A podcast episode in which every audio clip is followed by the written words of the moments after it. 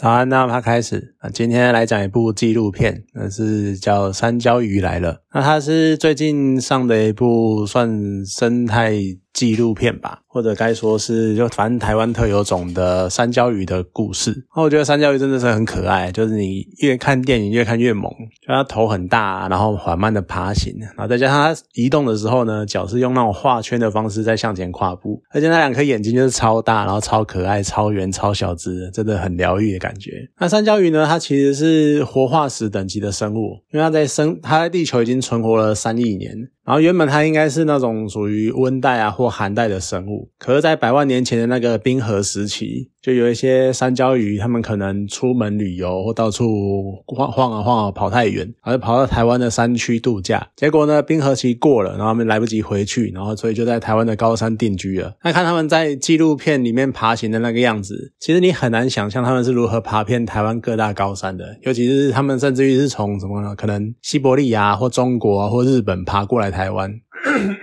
就你很难想象他们到底花了多久。可是呢？就是因为他们移动的比较慢，那他们的生活的环境又局限在那种很低温的高山上。那当然，各大山头之间，你除非下山然后再上山，要不然你当然不可能凭空的直接跳过去嘛。所以就是各大山头间联络相当不易。然后再加上我刚刚讲的山椒鱼移动不大，它其实蛮懒的。就是我看完电影啊，然后翻了一下，就关于山椒鱼的一些介绍，他们一年哦，一年可能才活动十几公尺而已。所以整个各个群体的那个之间，他们联络的方式。想必是非常的困难。那当电影呢介绍山椒鱼这样的特性的时候，其实第一个念头就是想到，那这样会不会造成什么？比如说遗传变异啊，或者是呃族群分化啊，然后所以他们可能会有有点类似之前讲的那种什么不同步啊之类的这种状况吗？就果然电影接下来呢，他就介绍了台湾的山椒鱼分成五种，有台湾山椒鱼、阿里山山椒鱼，然后楚南市山椒鱼、观雾山椒鱼，还有南湖山椒鱼。就是我们可能平常看到那什么路边的狗啊、猫啊，或者是有人家里面有养，然后。可能会有什么混种啊、纯种啊，什么哈士奇啊、柴犬啊，或什么波斯猫啊、那个短毛猫之类的。其实它们在生物分类上呢，都还是属于同一个亚种或者是种。像狗呢，它们其实是狼的亚种，然后猫就是猫种这样子。可是呢，台湾的三焦鱼是分化成五种，所以你就知道它那个差异性有多大。那即使在世界上呢，其实也是很少见的，算多样性的分布。只是目前呢，科学家对于这些三焦鱼，它们是同一种。进入台湾之后，然后慢慢分化成这五种的，还是原本就是不同种的，从各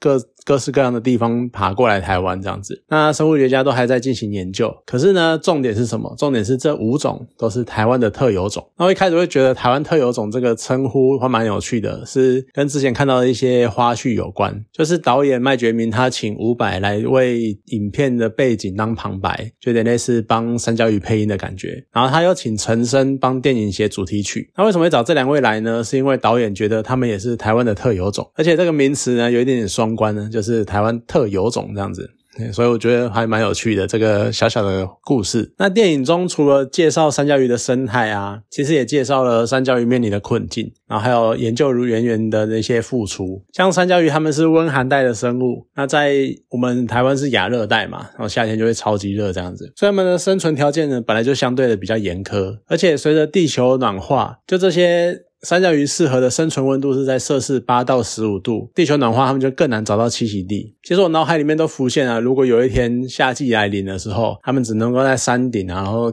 到处看，到处看，然后越来越热，越来越热那种感觉，那种样子。不过当然，那不可能发生呐，因为他们是两栖类，他们需要相当潮湿的环境。那通常山顶是不太会有什么水源的，除非你是山顶的湖之类的。那目前他们的生存环境呢，多半是各溪流的算源头的地方。只是高山上面呢，虽然说算人迹罕至，但也不是真的没有人。就其实大概看一下，台湾经常攀登高山上的高山的人，其实一年也是有三到五万人。我不太喜欢爬山啊，所以听到这个数字我还蛮惊讶的。那当然有一些登山客呢，他们可能到了山上也觉得说可能没什么人吧，就人不多，或者是可能就只有你们这个登山队上去而已。所以呢，一些所谓的道德观念啊，或者是什么公德心呢，就会跟空气一样，会比平地还要再稀薄一点。像随地丢垃圾这种没有公德心的标配就不用多说了。印象最深的是片里面纪录片里面呢，研究团队他们到了一片草原，一片水源地，然后队员。边呢，在那边抱怨，你看四边都是屎，就没有错。因为你到了山上，你不会有什么人工搭建的什么厕所之类的。那当你想要上厕所，想要大号小号的时候怎么办呢？你可能就是路边直接蹲下来就直接上了。那上完厕所呢？他们可能想要洗一下屁股，或者是可能觉得说，诶有水的地方感觉比较干净，或者是可能会被水冲走之类的吧，不知道。总之呢，他们都会找水源地附近上厕所，然后偏偏呢，这些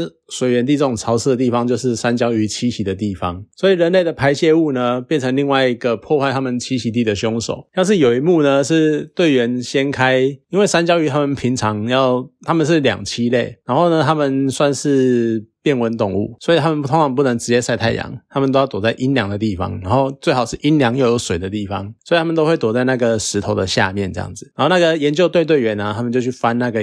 那个盖住的石头，就却发现掀开来，下面是人类的排泄物，这样子，你就会觉得说，好像有点又好气又好笑的感觉，因为不知道是那个产出来的那一个人，他可能觉得脏，所以要盖个石头，好像遮掩一下，这样子，就觉得有点此地无银三百两嘛。可是，好，你可能真的看不出来吧？但是你在破坏人家的生态环境，这样子，你在破坏人家的家。然后另外一个对应的那个凶手。就破坏环境的凶手呢，是卫生纸。你当然上完厕所要擦嘛，然后就会丢卫生，然后就会用卫生纸擦，擦完就随手一丢。因为可能在一般人的想法里面，就是觉得说卫生纸是纸嘛，那所以应该很容易分解吧。我们都会讲说什么纸是比较自然的造物啊，然后所以什么在大自然这边很快会分解干嘛的。可实际上呢，卫生纸它的生产，它中间有被精呃被精心呃算是精炼精制过，所以它并不会这么容易的就自然分解。它们在大自然里面呢，可以自少存在数年以上算是没有问题，所以他们也会破坏生物的栖地，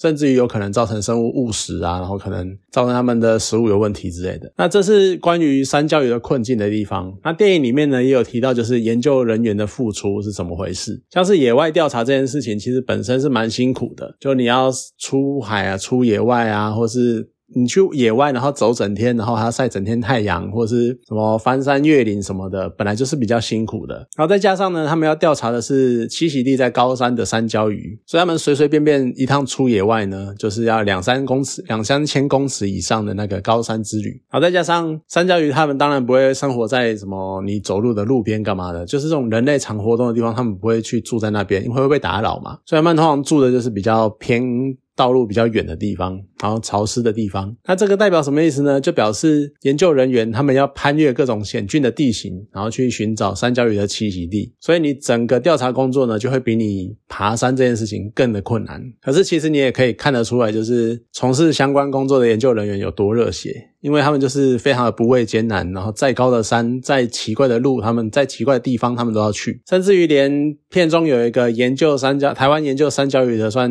始祖或是大前辈，叫吕光阳老师，他都已经七十几岁了。你看他在片中还是跟着调查团队爬上爬下、走来走去之类的。那其实片中有一个蛮有趣的，是关于研究学者的分类，他们把他研究学者分成跑野外的跟在实验室的。那跑野外的呢，他们常常一大早要上山。山，所以他们就会四五点呢就会开始起床，然后准备出门，然后爬上山之后呢，爬了一天，然后工作一天之后呢，下山就大概四五点，然后就吃吃东西，然后因为很累，所以很早就睡觉了，然后准备第二天的行程。那另外一方面呢，实验室研究者呢，他们可能睡到早上睡到九点十点才起床，然后准备去实验室，然后一天的分析行程呢，可能进了实验室，然后开始做分析，然后开始做实验，整理数据干嘛的，就会弄到晚上十一二点。那当然你就是十一二点才会睡嘛。你可能回去要两三点才睡，然后所以第二天早上又是九点十点才起来，所以习惯野外的呢。进了实验室就会觉得有点适应不良，因为一来你会喜欢野外，就是喜欢那种自然的环境；二来就是实验室那个生活作息就跟你不太一样。那习惯实验室的呢，到野外更不用讲了。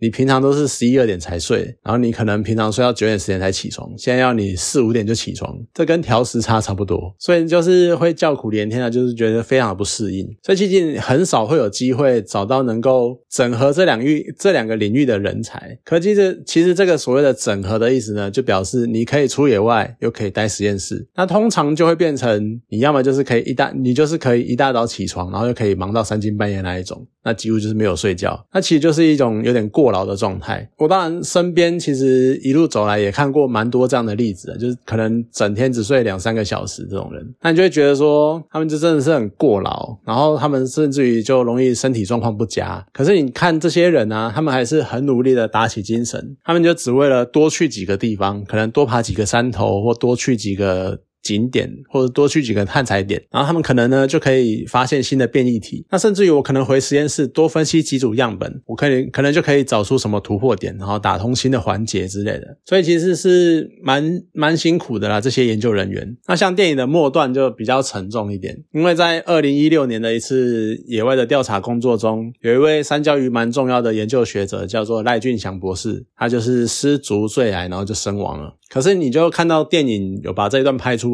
可是他们接下来呢，他的同僚就接手延续他的工作，然后最后呢。终于能够在台湾东部的山区找到三角鱼的踪迹，因为以往这五种三角鱼都是在台湾西部的高山发现的，所以就证实三角鱼呢，它们可以越过林线，翻过中央山脉，然后东从台湾的西边爬爬爬爬爬到东边这样子，所以呢，就算是为台湾三角鱼的分布的研究就再迈进了一步，有点算是完成了赖俊祥博士的遗愿，因为他有点他本来就是想要探。探讨这件事情，就是三角鱼能不能到台湾的东部这样子，所以你就会觉得说，这样的那种接续前人的研究，然后算完成他的遗愿，然后甚至于是坚持这个目标下去的这种精神，算蛮激励人心的。就任何一个曾经全身心的投入一件事情，你当然都会期盼说，你会看到能够有所突破，然后甚至于是抵达目标，然后到达终点的那一刻。那当然，也许你会。对于说我没办法亲手达成目标或者亲自完成这件事情，你会感到遗憾。可是当你看着队友，不管你是在哪边，你可能在天之灵，或者是地下有知，或者是你可能还活着，但是因为一些原因，比如你退休了，然后你没办法继续完成这个工作，但是看着有人完成你的这些心愿，然后去把整个拼图拼起来，其实那个感觉还是蛮令人感动的。那当然，导演麦觉明他用了十七年。然后跟随研究团队拍摄的素材，然后来做成这支纪录片，我觉得算是蛮厉害的。因为第一个当然就是佩服他那种想要为台湾的自然风景啊，然后还有学术研究，然后留下记录的那种心情。但是我觉得更厉害的是，就他对于整部电影要有一个很完整的构想，然后还有对于整个电影的节奏要掌握的很好。因为你要把十七年的素材，你当然每一次出去一定是拍几个小时以上，那你十七年来累积的那些影像的档案，你要剪成一百。百分钟的电影，而且其实整部电影从头到尾的叙事算是蛮流畅的，不会说哪边 K K 或哪边有点突兀的转折之类的，没有，它就是很流畅的，从头到尾完整交代了三焦鱼，然后还有台湾跟相关的三焦鱼研究团队的之间的关系，所以我觉得真的是蛮佩服导演他这样弄很专业的知识，然后还有那种对于整部电影的大局观的那种感觉，就算是蛮厉害的。那我不知道纪录片一般来讲都会比较不没那么卖，或者是比较少人看。看，但是其实我觉得还蛮值得看的啦，那所以蛮推荐大家去看的，趁它还在院线上映的时候，要不然之后我可能也不知道哪个平台会有，有可能公司会有吧。好啦，今天这部纪录片呢就讲到这边，好，谢谢大家。